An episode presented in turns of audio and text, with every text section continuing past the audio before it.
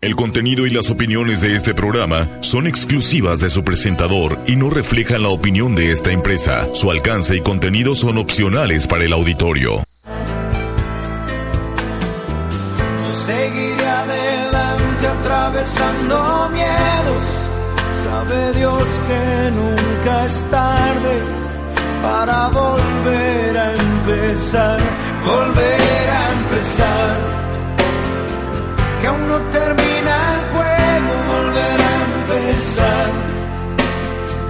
que no se apague el fuego. Cuando a tu lado tenés una persona a quien querés mucho y está pasando periodos intensos de dolor por alguna enfermedad terminal, como el cáncer, todo es válido para ayudar a calmar ese momento. La fe, la oración, las terapias alternativas, el reiki, meditaciones, todo es válido, cambiar las costumbres alimenticias y también la utilización del cannabis medicinal, ya sea en gotas o fumarte un cigarro de marihuana. Así lo podemos ver en películas y a algunos que nos ha tocado vivir de cerca esa situación. Pero ¿cómo es? ¿Cómo la utilizamos? cómo rompemos ciertos prejuicios con los que algunos hemos crecido. ¿O no? Para hablar de este tema y de hipnoterapia, hoy me acompaña desde Quito, en Ecuador, el doctor Luis Arocha Mariño. Él es psiquiatra, creador del concepto de neurocódex, que es neurocodificación en la experiencia humana, docente y especialista con más de 40 años de experiencia en la materia. Sin más preámbulos, comenzamos el programa porque más que una charla es una clase magistral. No te la pierdas.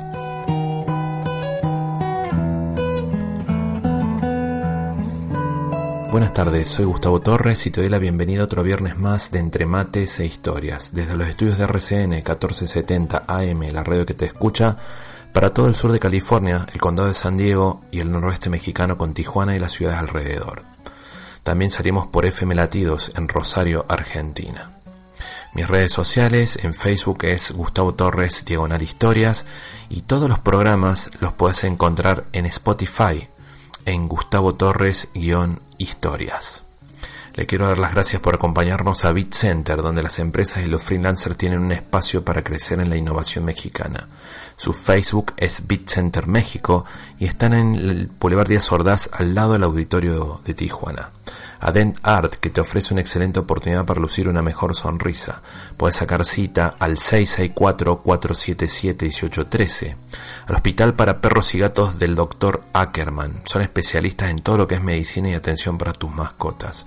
Su Facebook es Hospital para Perros y Gatos y el teléfono es 664-683-7932 a Gugacom, estés donde estés, vayas donde vayas, todos conectados, internet fijo y telefonía celular.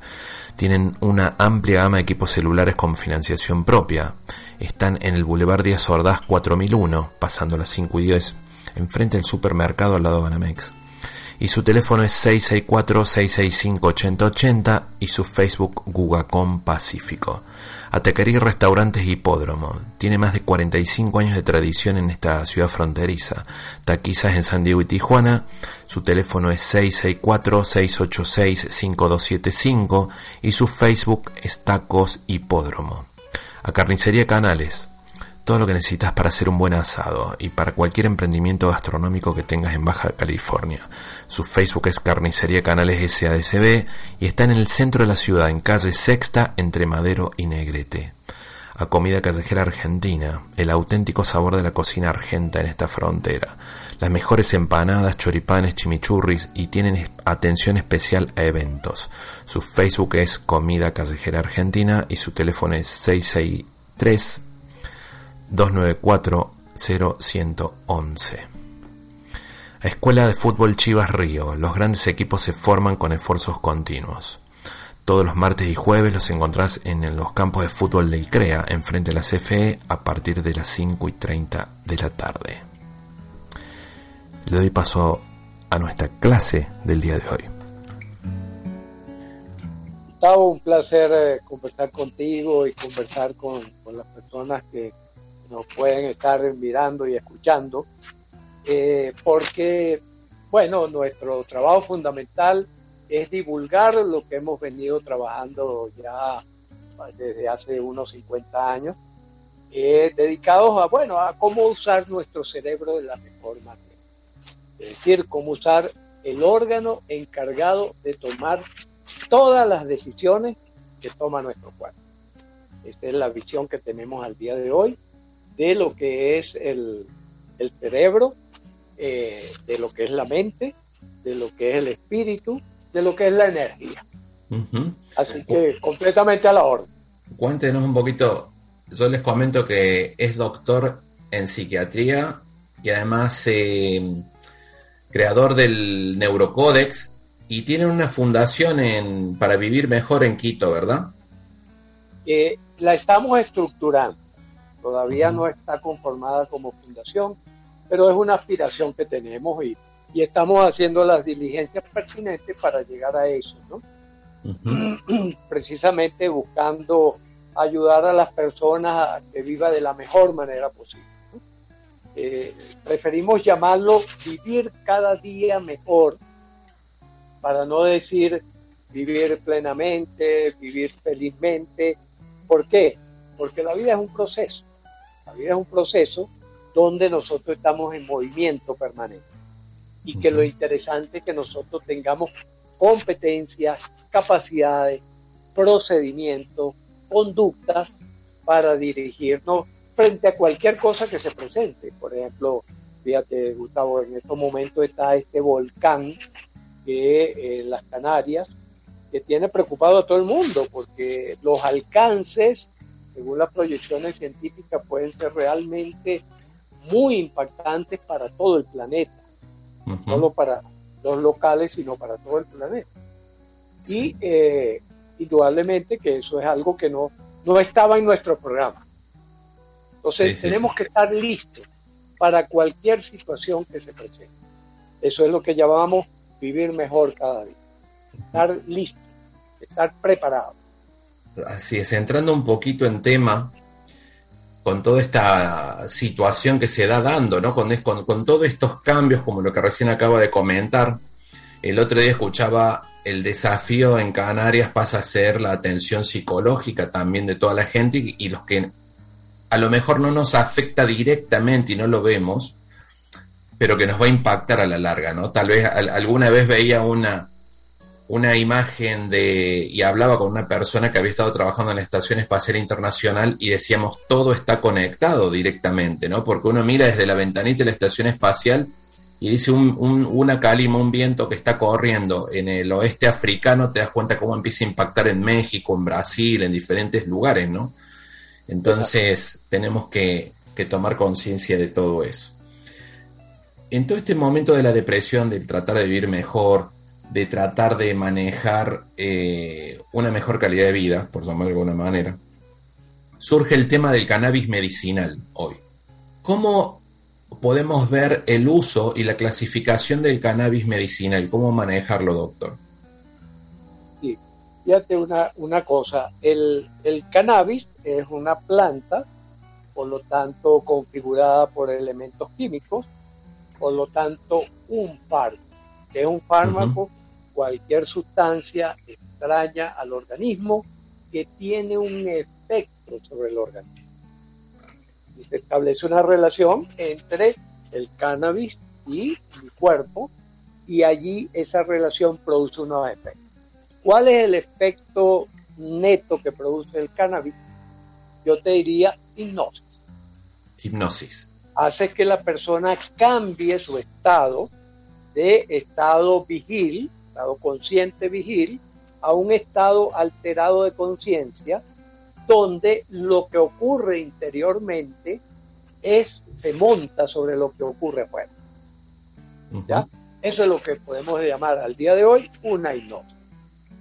Eh, por supuesto, eso tiene una historia. tiene una historia. Entonces, ¿cuándo se apellida medicinal? Cuando está dirigido como acto médico. Es decir, cuando una persona tiene una necesidad de modificar su respuesta corporal, su respuesta mental, y un médico le receta el cannabis como recetar eh, Prozac, como recetar eh, un antihipertensivo, como recetar un antidiabético oral. Ese es el cannabis medicinal. hay, hay, otro cannabis como el cannabis recreativo, que es que entonces yo aprovecho mi estado hipnótico, mi estado de modificación mental para divertirme un rato. ¿Ya? Como un inhibidor. exactamente. Entonces, eso es lo que hace la diferencia entre el cannabis recreativo, el cannabis medicinal y el cannabis que podemos decir peligroso, el cannabis enfermante. Podríamos hablar entonces de tres tipos de cannabis. El cannabis recreativo, ¿verdad? El cannabis medicinal y el cannabis este, eh, enfermante. Yendo por en el orden que usted comentaba ahora, el medicinal, mm. la planta de marihuana se divide en dos elementos, ¿verdad? Para esto. ¿O cuáles son esos elementos? ¿Nos pudiera contar? Sí, hay, hay un elemento que es el, el THC, ¿verdad? Sí. Eh, que ese, ese elemento lo que hace es que produce las alteraciones, digamos, de orden psíquico consciente. Yo dejo de prestar atención a lo que está ocurriendo afuera y empiezo a prestar atención a lo que está ocurriendo en mi disco duro. Sí. O sea, viajo al interior de mi mente, al interior de mi inconsciente y ese inconsciente pasa a ser proyectado como si fuera el exterior. Por eso el que usa el, cannabis pone cara de bobo. ¿Cómo reconoces tú a alguien que tiene un porro encima? Porque tiene cara de bobo. es decir, cara de bobo, ¿qué significa? Él está desconectado de lo que está pasando y está conectando eso poquitico que capta de fuera, lo está conectando con su experiencia interior anterior o con su fantasía. Ya por eso es que se llama recreativo. La persona se tranquiliza, mejora su ansiedad, mejora sus inquietudes, sus problemas existenciales, todo, todo eso que no ha podido resolver por otra vía, por ejemplo, por la vía psicoterapéutica, no lo ha podido resolver, este, simplemente allí lo suaviza. Suaviza todas las expresiones de eso. Ahí es como que eh, se va, se va al límite entre el medicinal y el recreativo. Exactamente. En cambio está el CBD, Ajá. Sí. Eh, el cannabidol, que tiene un efecto, digamos, más eh, moderado en primer lugar sobre, sobre ese tipo de respuesta y en segundo lugar más sobre las funciones fisiológicas de nuestro sistema nervioso. Dormir, eh, estar sereno, eh, mejorar, por ejemplo, las funciones de apetito, las funciones de eh, deseo sexual, las funciones, lo que llamamos funciones fisiológicas. Fisiológicas. El CBD relacionado con funciones físicas. Exacto, cambió mi respiración, cambió mi tensión arterial, mi frecuencia cardíaca y eso me da una, una sensación de tranquilidad y por lo tanto por eso se usa sobre todo para el sueño, se usa para el dolor, se usa para los trastornos alimenticios, ¿ya? O sea, tiene distintos usos. Ahora, ¿de qué depende que agarre por la vía recreativa por la vía medicinal o por la vía enfermante. De lo que depende todo fármaco. Esto es importante. Es lo que maneja un médico, que es lo que maneja la industria farmacéutica. Cantidad que estás consumiendo en el momento. ¿Verdad? En la relación con la resistencia del cuerpo. Frecuencia de uso y tiempo de uso. Esto es lo más esto es importantísimo, importantísimo. por eso uno pasa siete años estudiando medicina, más tres años de especialidad, a veces hasta cinco, más tres años más de su especialidad. ¿Por qué ese camino tan largo para dominar? Terminan siendo 12 años de estudio, 15 años de estudio. más la actualización permanente que debe tener todo profesional. Porque si algo tan sencillo yo lo puedo decir, precisamente por la enorme complejidad que tiene todo ese proceso del que estamos hablando. Pudiéramos decir, pudiéramos decir que los dos primeros, lo que es el CBD, el cannabis medicinal y el recreativo y el enfermizo, todos necesitan acompañamiento médico profesional, dependiendo el nivel en donde se encuentre el tipo de profesional que va a necesitar. Exactamente. ¿Por qué? Porque es muy fácil, muy sencillo perderse. Que yo lo comience utilizando medicinal me pase a recreativo y de recreativo me pase enfermante cuando me hago adicto. ¿Ya? es un mito esa, eso que dice la gente por allí, de que eh, el cannabis no produce adicción. Todo potencialmente puede causar adicción. Hasta el azúcar. relación. El azúcar, uff, el azúcar, eh, yo creo que ahorita más del 80% de la población mundial es adicta al azúcar, por ejemplo. Sí, sí. Y todos estos males que estamos viendo crecer correlacionan con el aumento de consumo de azúcar y de productos eh, manufacturados en nuestro cuerpo. Todo es un proceso, como tú decías, donde todo está relacionado. Eh, ¿Cómo hemos llegado a esto? Tú pusiste el ejemplo. Cuando un astronauta mira desde la sonda espacial, mira la Tierra y ve cómo, por ejemplo, en estos momentos, eh, mencionando lo del volcán, esa nube de dióxido de azufre se está desplazando hacia América, particularmente hacia Sudamérica, el Caribe. Y tú dices, wow, impacta algo que está pasando por allá a nuestros ojos lejísimos, pero a ojos de la, de la Tierra, a ojos de la galaxia, mínima la distancia. Sí. Entonces impacta. Por eso decimos todo está conectado. Entonces, en los médicos que estamos trabajando con esta visión, que podríamos llamar ultramoderna, lo que hacemos es colocarnos en una sonda espacial para ver lo que ocurre en el organismo. Pero nosotros estamos viendo qué ocurre en el organismo de esa onda de esa, de esa sonda espacial. Por lo tanto, ¿qué es lo que podemos mirar? Podemos mirar mucho más allá de lo que mira el que tiene la mirada reducida, de, creyendo que el cannabis es una cosa distinta de el orégano o distinta de este, el ginseng o distinta de cualquier otra cosa. ¿Ya? Y por eso podemos hablar en estos términos más eh, comprimidos. ¿Ya? Sí, sí, sí, de acuerdo. insistir en eso. En primer lugar, fíjate, ¿cuál es el proceso que ocurre aquí? En primer lugar, hay un proceso que tiene que ver con una relación que establece, sobre todo nuestro código genético, con cualquier sustancia que nosotros metamos en nuestro organismo. Esa sustancia va a tomar una de tres rutas. O se va a hacer un nutriente, es decir, va a contribuir a que mi cuerpo construya con más, con más fuerza, se va a hacer un tóxico, es decir, que va a interrumpir esos procesos de, de cada vez más salud, o se va a hacer un veneno. Es decir, va a dañar el, la fábrica del organismo.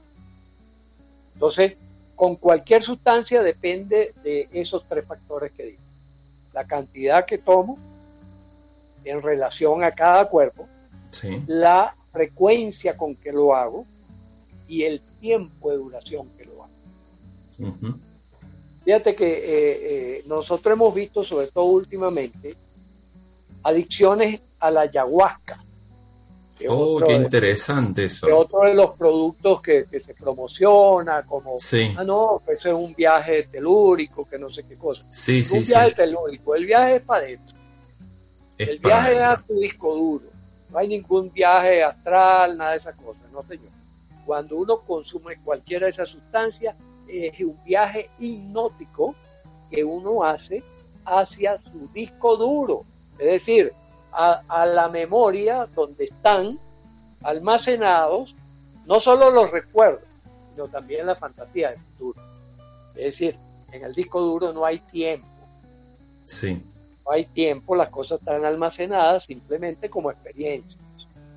Por lo tanto, eh, no importa si es pasado, si es presente o si es futuro. Y por eso es que también tú ves que todas esas personas, que es lo primero que desaparece? El tiempo.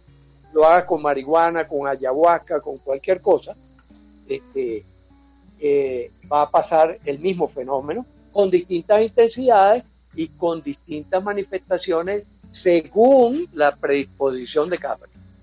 Tengo un amigo que estuvo en la selva, no sé si ecuatoriana y peruana, justamente en un viaje por el tema de la ayahuasca. Fue de turista. En el medio de la selva encontraron a un muchacho francés, a un hombre de Francia, que fue a uno de estos, eh, no sé si llamarlo rituales o... Sí, rituales, a probar y se perdió y se terminó quedando en la selva, que no se había vuelto más a Francia. O sea, que vive como, como, una, como un ermitaño, digamos, como una persona solitaria en la selva y está como en un mundo paralelo. Él me lo identificaba de esa forma, yo no estaba, ¿no? Claro, claro, claro. Sí, entonces e, esa es la parte que eh, lamentablemente no se difunde tanto como la posibilidad de que es una aventura, que tu vida va a cambiar, que vas a conocer las estrellas. Eh, hay algunas personas, por eso insisto, ¿no? Insisto, depende de cada individuo y depende cómo lo administran. Entonces, esto se ha convertido, al igual que todo, en un negocio donde a las personas se le hace una oferta engañosa. Sí, hay que tener mucho cuidado con lo que uno hay que tener muchísimo cuidado, muchísimo cuidado. Doctor, no que lo haga o no lo haga, sino que muchísimo cuidado. Es como manejar un avión. Así es. Esto es muy importante que siempre esté acompañado de un profesional para las dosis, para el tiempo y para ir midiendo el cambio en tanto en cuerpo y mente. La evaluación de la, evaluación. Yendo un poquito al, dentro de esto que seguíamos hay una alternativa también muy buena para ayudarnos a en esta calidad de vida que buscamos todo mejorar y es la hipnoterapia, que usted es, especialista, ustedes son especialistas en este tema. ¿Cómo podemos aprender y empezar a utilizar la hipnoterapia para nosotros vivir mejor? ¿Qué es la hipnoterapia, doctor? Sí, fíjate que eh, hay lo que se llama la hipnosis clásica, y eh, eso fue algo que siempre nos ha sorprendido. En el código de Hammurabi, eh, quizá una de las, ¿verdad?, de los escritos más antiguos que hay, hay referencia a la hipnoterapia. Es más, la sospecha es que la hipnoterapia fue la primera terapia que hubo en, en la historia del mundo. Cuando un chamán empieza a hacer un baile ritual, consume una sustancia para alterar su mente y hace unos rituales, un baile, una cosa, donde este, trabaja con una persona enferma, está haciendo hipnoterapia. Eso es hipnoterapia. Cuando tú asistes a un concierto de un músico que te encanta y llega un momento en donde tú te golpeas con los demás, te pican zancudo, este, cualquiera de esas cosas, y ni te enteras, estás en un proceso hipnótico. ¿Ya? Es decir, es la hipnosis en esencia? La hipnosis en esencia es que yo me desconecto de la afuera y me conecto, como he dicho, con mi disco duro. Es decir, me conecto con mi memoria. Memoria en términos de computación, Gustavo. Sí, sí, sí. significa memoria? Que no es que son recuerdos, es todo lo que yo creo a partir de la información que ya tengo. ¿Ya? Sí. Por ejemplo, los que hablamos castellano, nuestras memorias están computadas en castellano. Los que hablan chino, sus memorias están computadas en chino. ¿Ya? Sí. Entonces, todo ocurre según ese disco duro y lo que yo tengo allí de información. ¿Cuál es esa información? Esa información en primer lugar es genética. Por eso, eh, por ejemplo, algo que hemos practicado mucho utilizando la hipnosis son las famosas regresiones. ¿no? ¿Qué son las regresiones? Yo voy a mi código genético y rescato información que está almacenada en esos genes, que han venido transformándose a lo largo de miles de millones de años, se ha venido transformando progresivamente. Esa información está allí. Es que el otro día hablaba también con otra con otra persona el tema, una escritora que habla, escribe, tiene varios bestsellers y habla, hace novelas románticas muy lindas y siempre trae, va siempre no, uníamos en una historia el pasado de en los ancestros nuestros, o sea, de un inmigrante que llegaba de España con una persona que estaba en Argentina y cómo se iba sanando el, el pasado de uno y mejorando el entendiendo el futuro del otro. Estamos hablando de una persona de los, de los años 30, 1930 y alguien que está ahora en el presente, 2018, 2019. Y hablábamos, me lleva a mí dentro del romanticismo a preguntarle sobre las vidas pasadas. ¿Existen vidas pasadas o no? Y, y hablábamos de que tenemos memoria genética y que se estaba estudiando sin ser expertos. Bueno, hoy lo tenemos a usted para preguntarle y, leía también en Carl Jung que, habla y buscaba siempre esa conexión espiritual entre los seres humanos para entender la psique del hombre. ¿Cómo, ¿Cómo es el tema este? En una meditación, por ejemplo, porque hablamos de hipnoterapia, me viene a la mente Mindfulness con el nombre nuevo, digamos. Exacto, sí. Sin embargo, en esas regresiones, muchas veces, por ahí uno pareciera que entra en, en, un cuento de medieval y tal vez esa es la memoria genética o es que también existe una parte mística que nos lleva a vidas pasadas según su punto de vista. Bueno, yo soy un investigador científico. Sí, sí. significa que soy un investigador científico. Cualquier fantasía, cualquier pensamiento que se me ocurra, busco una prueba independiente. Por lo tanto, ese es un territorio todavía muy desconocido. Muy bien. ¿Existirá el alma? ¿No existirá el alma? Este, no, no tenemos manera de saberlo por ahora. Es como eh, cómo es la cara oculta de la luna hasta que los chinos colocaron el cohetico este que está explorando la cara oculta de la luna. Y entonces, ¿qué es lo que ha ratificado? Que es igual que la cara visible. ¿no? Sí salvo algunas pequeñas diferencias, porque la cara oculta de la Luna es oculta para nosotros, pero no es oculta para la galaxia. Sí. Entonces ahí uno dice, aquí hay unas evidencias, ahora podemos experimentar y demostrar, bueno, este, esto existe. Eh, con el alma, con los espíritus, eso todavía no tenemos una metodología.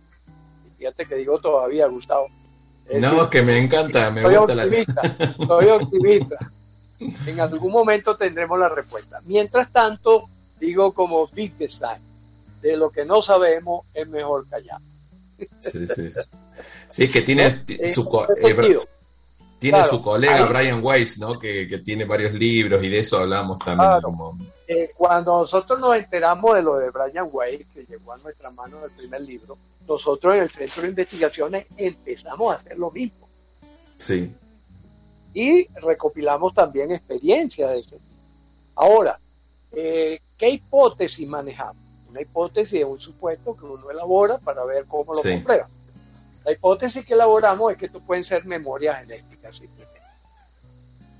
Es decir, de la misma manera que yo heredé la nariz de mi abuelo, ah, igualito al abuelo, la gente, ¿no? La nariz igualita, ¿verdad? Heredé también, recuerdo, memoria. que cuando yo me meto en las profundidades del inconsciente, esas memorias vienen a mí. Esa es la hipótesis que nosotros en nuestro equipo manejamos para no lanzarnos a especulaciones mayores, hipótesis mayores, tales como ¿Será que hay polidimensiones?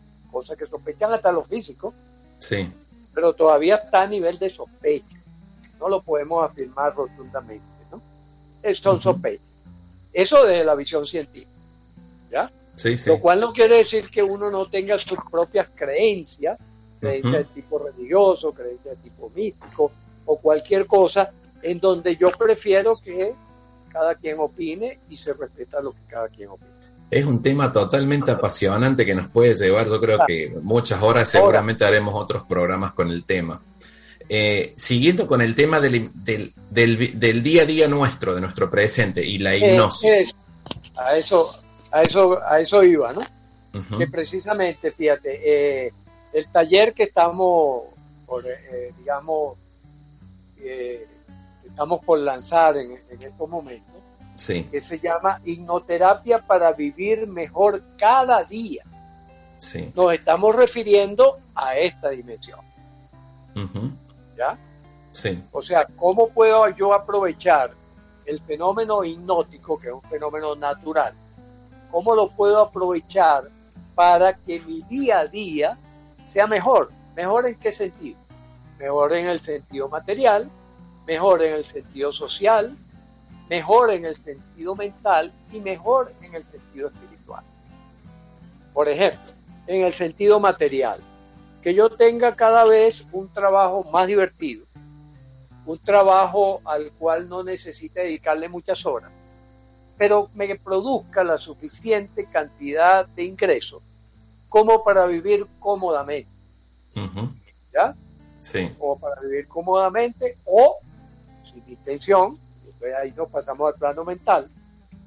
Mi intención es convertirme en el hombre más rico del mundo como este, Carlos Slim, yo pueda construir una estrategia contando con todos los recursos de mi disco duro para lograrlo. Estamos diciendo que vamos a usar la mente, nuestro cerebro y nuestra capacidad de concentración para programarnos a obtener lo que buscamos de la manera más, llamarla feliz, tranquila o equilibrada posible.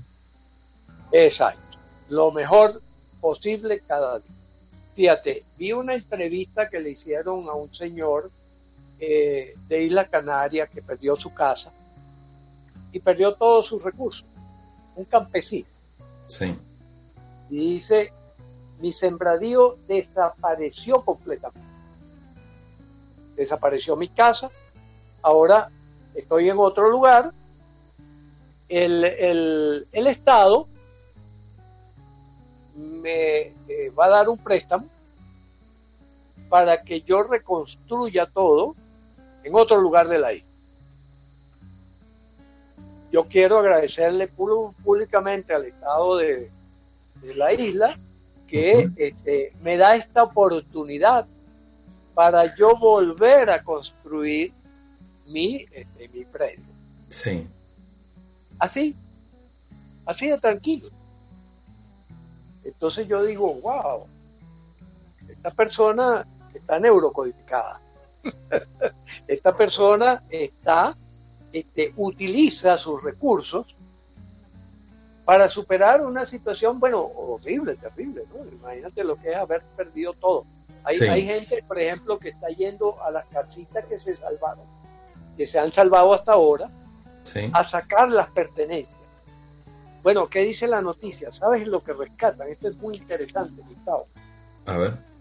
Las fotos. Lo primero que las personas en Canarias oh. procuran rescatar de lo que se ha salvado hasta ahora son las fotos. Es decir, los recuerdos de sus momentos, eh, digamos, deliciosos. Sí, sí, sí. Del vivir. Mira qué, qué, qué interesante. Oh, esto tiene un mensaje muy grande porque ante la ante la crisis, ante la catástrofe, porque es una catástrofe natural lo que les está pasando. Terrible, terrible. Lo primero que, que intuitivamente el ser humano rescata son los recuerdos vividos, son las experiencias. Tus recuerdos. Ahora, tú sacas fotos o alguien saca fotos de, malos momentos. Es muy raro. Es muy raro. La gente rescata las fotos de cuando se encuentra en familia, de cuando está de cumpleaños, de cuando está cambiando de año, ¿verdad? De cuando va de vacaciones a un, a un sitio esplendoroso solemos es coleccionar, y fíjate que es lo que ahora vemos por a través del famoso selfie. Es decir, allí estás rescatando recursos potenciadores de tu interior. Ese es el propósito de la hipnoterapia. La hipnoterapia es un mecanismo para que tú actualices tus recursos internos y los pongas al servicio del cada día.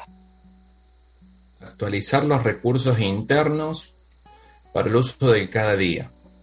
Nuestro cerebro está conectado con el cuerpo, con el estómago, ¿verdad? Que, hay neuronas que están en el cerebro y que se unen. Eh, eh, lo vamos a hacer de esta manera, lo vamos a ejemplificar de esta forma. Hay cablecitos que están en el cerebro nuestro y que van eh, por todo el cuerpo y se conectan al estómago.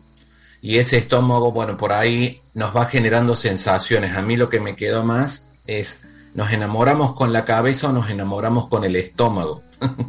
¿Con el cerebro o con el corazón? Porque eh, usted me, nos va a saber explicar mejor, ¿no? Cuando uno siente esa cosquillita en la panza, que conoce una persona, tiene una situación de felicidad, en el enamoramiento, es el estómago que se está conectando con el cerebro y nos hace tener esa sensación. Me imagino que el Hablando del nervio vago. Ah, ¿Del nervio? Vago, está de moda. El nervio vago. El nervio vago, eh, si tú te metes en YouTube, por ejemplo, y buscas nervio vago, vas a ver que hay como 500 videos actualizados de la importancia del nervio vago. Entonces, eh, yo me imagino la hipnoterapia es saber utilizar todas estas funciones que tiene el cerebro, el cuerpo, para saber aprender a dominarlas. No sé si es la palabra correcta dominarlas, o a manejarlas para sentirnos en equilibrio. ¿Cómo serían los pasos que tenemos que hacer? Para alguien que quiere empezar a usar hipnoterapia en lo que, en lo que usted tiene, nos presenta el curso? El, verbo que a mí me gusta es el verbo gerenciar. Gerenciar. Gerenciar nuestros recursos internos para que estén al servicio del día a día. ¿Ya? Por ejemplo, fíjate, la ira, voy a utilizar, la ira es un recurso. Sí. La emoción, recurso para eh, está diseñado para salvarnos la vida. ¿Verdad? La ira, la ira extrema, que podríamos llamar eh, furia, eh, rencor, cualquiera de esos términos, tiene una expresión, digamos, congruente con lo que está pasando, que es lo que llamamos coraje. Sí. Coraje es tener esa energía para hacer una acción hacia algo o alguien a fin de sobrevivir. Va de la mano del miedo. Eh, puede ir de la mano, siempre van de la mano, todas las emociones van de la mano. Eh, la pureza absoluta eh, se puede lograr únicamente en estado hipnótico y dirigido, cuando tú logras, por ejemplo, purificar, este, también lo llaman granular, que es que tú digas 100% ira. Sí. Eso es muy raro en la vida cotidiana. Eso puede ocurrir unos segundos. Pero normalmente las emociones empiezan a tratar entre ellas. No sé si, si quienes nos ven o, tú mismo vieron aquella película que se llamó eh, Intensamente. Ah, sí, sí, sí, sí. La, la caricatura. Exacto. E, eso es lo que ocurre, eso es lo que está ocurriendo constantemente. Las, las emociones están dialogando entre ellas y tú, tú, tú, y ahora sal tú, no, y ahora vente tú, y ahora combina, y ahora vamos entre los tres y hacemos esto. Eso, eso es lo que ocurre realmente en, nuestro, en nuestra mente constantemente, constantemente, aún en los sueños.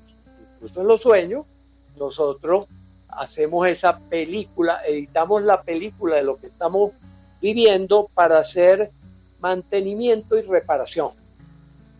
Ese es el soñar, tal cual como lo concebimos actualmente. ¿sí? Entonces, no es, esos estados de pureza son más bien estados didácticos.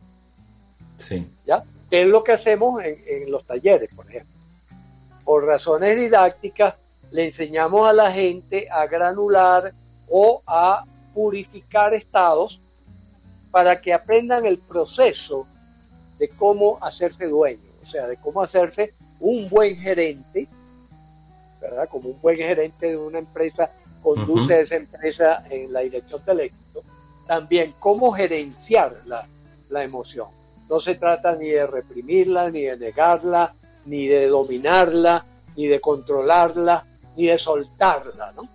Sí. sí, sino sí. gerenciar dependiendo de cada instante, es decir, dependiendo del contexto, de lo que llamamos el contexto, que está ocurriendo en las cuatro dimensiones, que está ocurriendo en mi dimensión mental, que está ocurriendo en mi dimensión material, que está ocurriendo en mi dimensión social, que está ocurriendo en mi dimensión espiritual. Para yo tomar la decisión también de orden inconsciente, porque lo que vamos es a entrenar al inconsciente, a que no ande saltimbanqueando como solemos eh, desarrollarnos normalmente, sino que esté conducido de cierta manera y en, y en cierto sentido. Eh, me lo vinculo esto con lo que hablábamos al principio porque mencionó la palabra espiritual. Y cuando hablamos de cuando de, lo que las acciones que o sea, cómo nos afectan las sustancias, ¿no? De diferente forma cuando las introducimos al cuerpo. Escuchaba Boris Cyrulnik y él tiene un libro que se llama Psicoterapia de Dios o con Dios, no recuerdo. Podemos decir que cuando estamos en un estado de oración, en un templo de meditación, estamos comenzando a hacer hipnosis para programarnos. Sí. Ahora fíjate, es diferente, por ejemplo, que una persona esté orando. Eh, bueno, déjame introducir primero otra idea. Nuestra mente opera por capas. Es como Sí, cuando uno va a un centro comercial y ve una vitrina, ¿no? que tú puedes ver eh, la, la figura, por ejemplo, la- el, el muñeco, el maniquí, ¿verdad? Sí, pero también si pones tu foco un poquito más allá puedes ver el interior de la tienda. Pero si tú ves el vidrio, te vas a ver a ti mismo. Y detrás de ti mismo puedes ver hacia atrás también.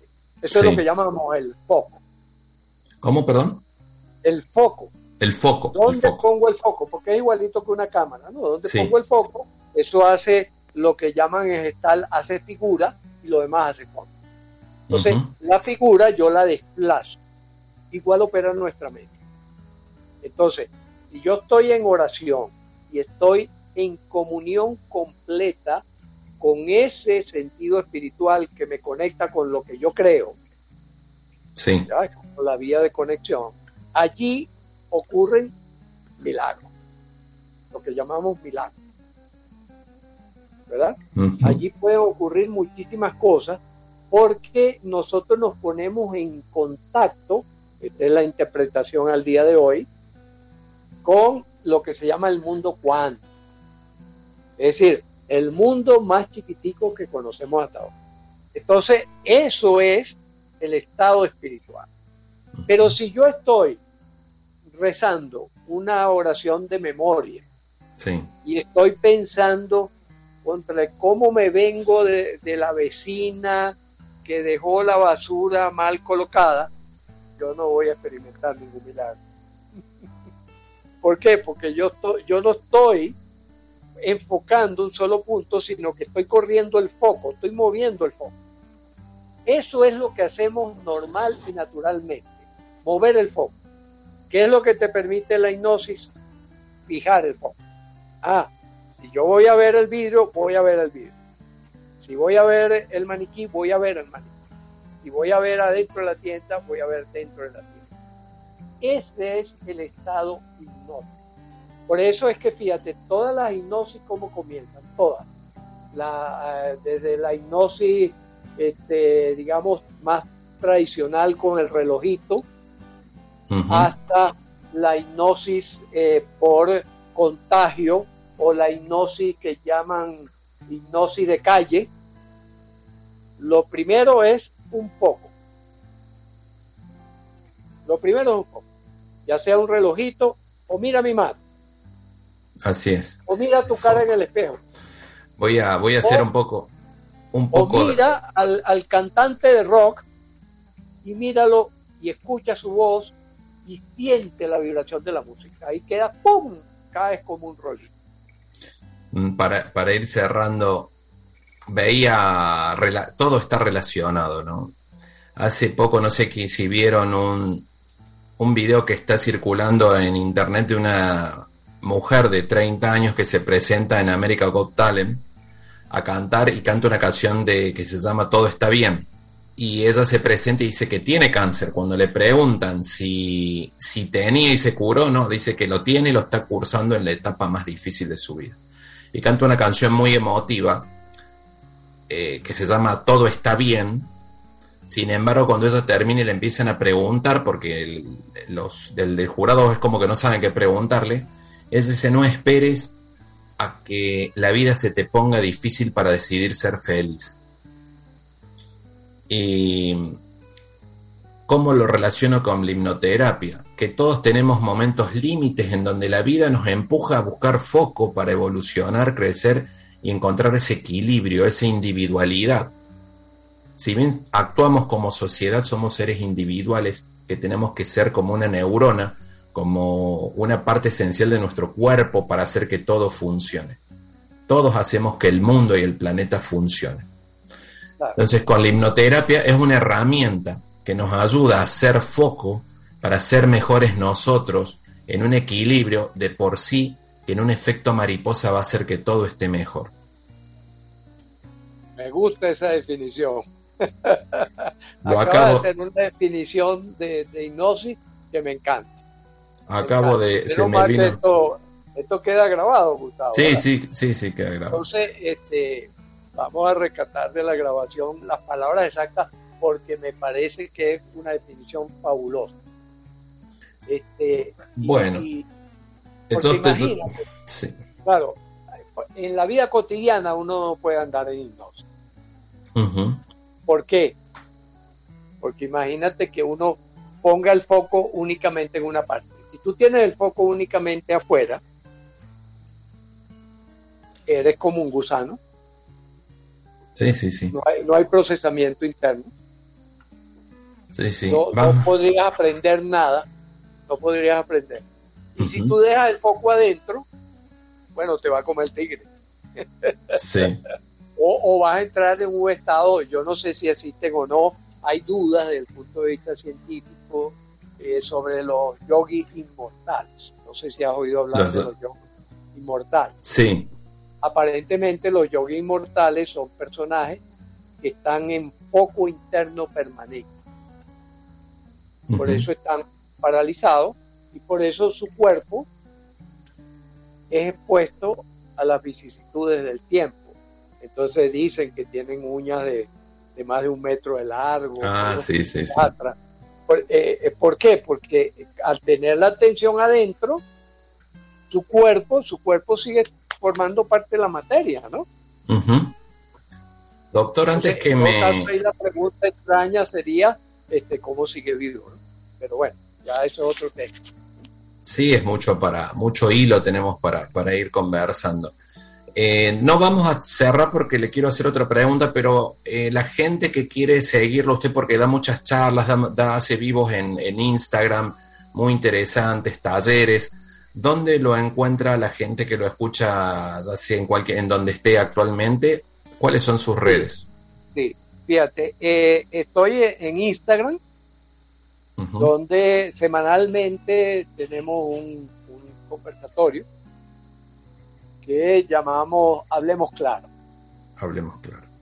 Sí, ahí estoy en DR, de la, construcción de doctor, punto Luis Arocham. Arocham. Exacto. También como, como DR, cero estrés. Continuo, estrés en inglés con tres S. Y eh, en Facebook también estoy como dr.0estrés. Van a estar haciendo una charla eh, recién hablábamos de lo que es teoría de la relatividad. Sí, eh, tenemos la otra, el otro punto donde pueden encontrar lo que estamos haciendo es en www.colegioneurocodex, terminado en Neurocodex eh, son las siglas de neurocodificación de la experiencia. Y tenemos charlas mensuales. Así que bueno, doctor, le doy las gracias por acompañarnos. Realmente exquisita la charla y seguramente vamos a hacer otras más y esperemos tenerlo por Tijuana en breve. Muchas gracias, doctor. Bueno, encantado y un abrazo. Un abrazo, Gustavo. Y seguimos. Gracias. Gracias por acompañarnos y te espero el próximo viernes en Entre Mates e Historias. Un abrazo. Chau, chau.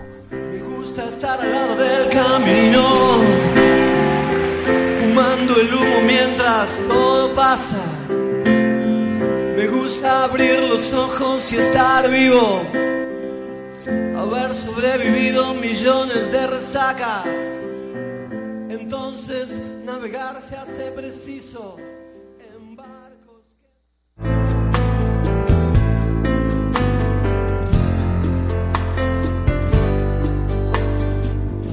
Pasa la vida y el tiempo no se queda quieto.